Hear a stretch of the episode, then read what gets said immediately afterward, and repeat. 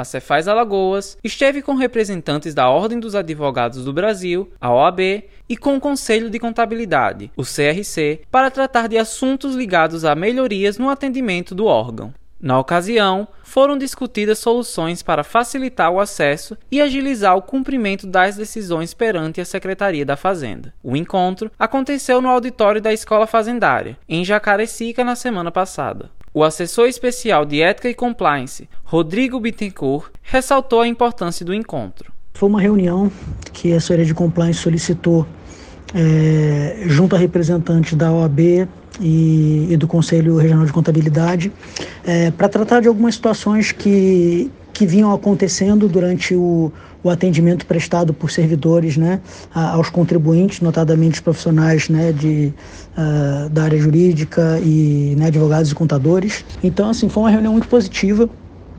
É, a gente estabeleceu algumas, algumas diretrizes aí a serem seguidas junto aos conselhos.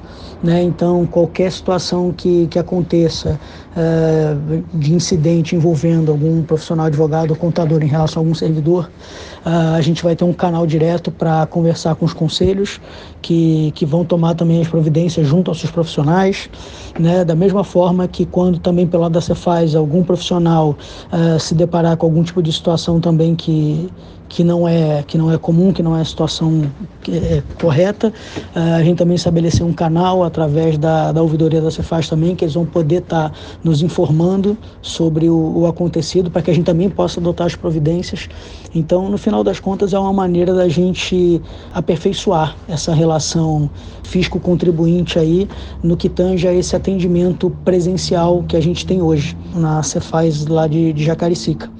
Para mais detalhes, basta acessar o site cefaz.al.gov.br. Eu sou Vitor Xavier e esta é mais uma edição do podcast Panorama Cefaz Alagoas, em sintonia com a gestão fiscal.